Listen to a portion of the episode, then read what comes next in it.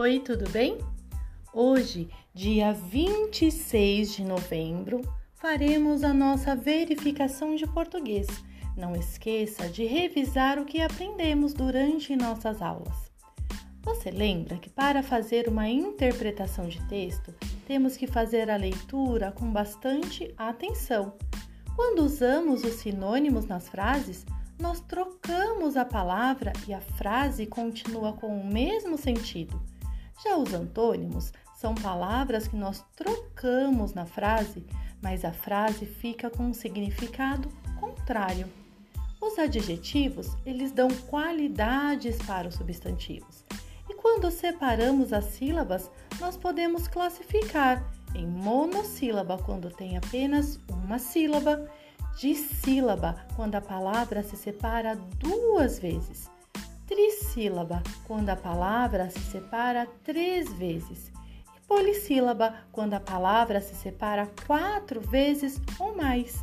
Aprendemos também que os pronomes pessoais nós podemos utilizar no singular e no plural. Você lembra quais são os pronomes pessoais? Eu, tu, ele ou ela, nós, vós, eles ou elas. E quando nós usamos a letrinha M, nós podemos usar a letrinha M antes de P e B. Nós aprendemos também sobre o dígrafo. Dígrafo é quando duas letras emitem um único som, como nas palavras assar, banho, arroz, querido. Nós fizemos exercícios também sobre o uso dos porquês.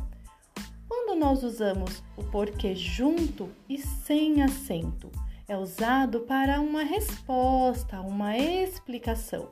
E o porquê separado e sem acento é usado no começo de uma pergunta.